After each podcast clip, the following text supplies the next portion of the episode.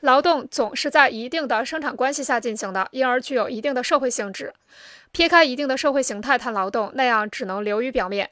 如果将劳动当作一般生产要素来考察它是人类社会所共有的而工资是雇佣劳动的产物通常不能成为特殊的原因。雇佣工人的劳动分为必要劳动时间和剩余劳动时间两个部分。必要劳动时间是工资来源而剩余劳动时间创造了利息利润和地租。